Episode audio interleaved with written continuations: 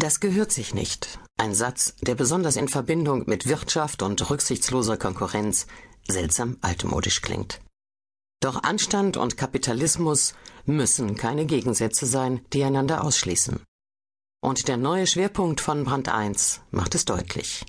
Je rabiater der Kapitalismus, umso lauter werden die Rufe nach Anstand und Moral. Wolf Lotter kennt sie, die Jäger des schnellen Erfolgs, die den Ruf ganzer Firmen und Branchen nachhaltig ruiniert haben.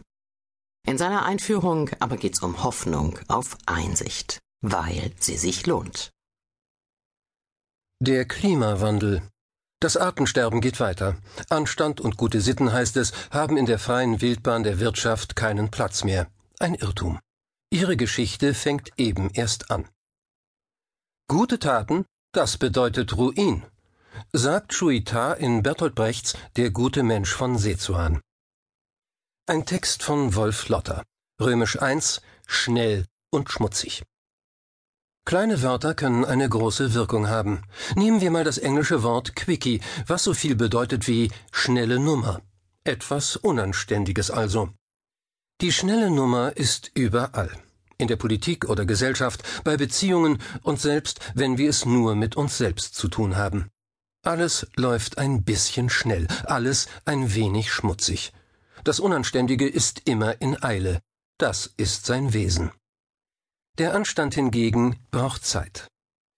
Der deutsche Dichter Bertolt Brecht beschäftigte sich sein Lebtag lang mit der Frage, warum das Fressen zwangsläufig vor der Moral kommt.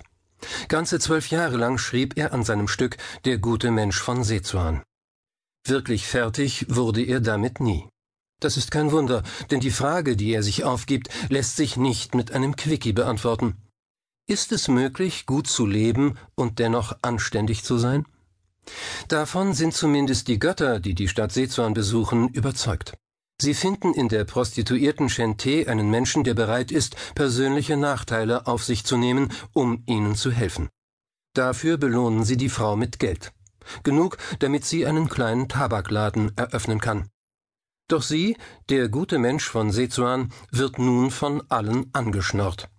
Der Umverteilungstrieb ihrer Mitmenschen treibt sie in den Ruin. Das hat Folgen. Chente verändert ihre Persönlichkeit und schlüpft in die Rolle ihres erfundenen Vetters Shuita. Der ist ein rücksichtsloses Frettchen, ein Ausbeuter, wie er im Buche steht. Ein Tabakladen ist für ihn nicht genug, es muss eine ganze Tabakfabrik sein. Die floriert dank Heuschreckenmethoden prächtig, und bald ist Shuita ein reicher Mann.